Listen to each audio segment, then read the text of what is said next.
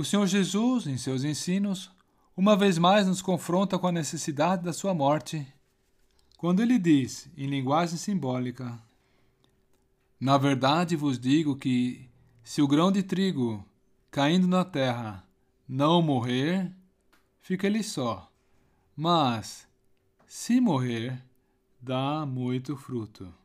João 12, 24. O pensamento de Deus não era que ele ficasse só. Não, não era esse o propósito do amor divino, mas sim que ele fosse o primogênito dentre muitos irmãos. Muitos irmãos. E para isso era necessária sua morte, pois só assim se podia colher muito fruto. E agora, os nossos pensamentos se voltam para o jardim do Getsemane.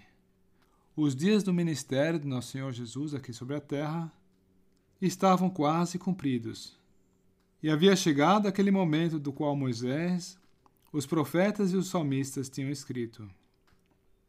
Uma hora carregada com a tristeza da morte e a perspectiva da ira de Deus.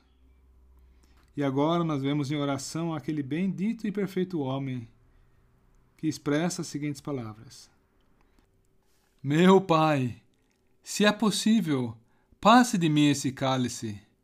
Todavia não seja como eu quero, mas como tu queres. Por três vezes aquele coração faz subir uma oração ao Pai. E então, voltando-se aos discípulos, ele diz: Eis que é chegada a hora. O filho do homem será entregue nas mãos de pecadores. E assim aconteceu. Por quê? Porque sem derramamento de sangue não se faz remissão. E sendo entregue por determinado conselho e presciência de Deus, foi tomado e crucificado, morto pelas mãos dos injustos. Não, não foi possível.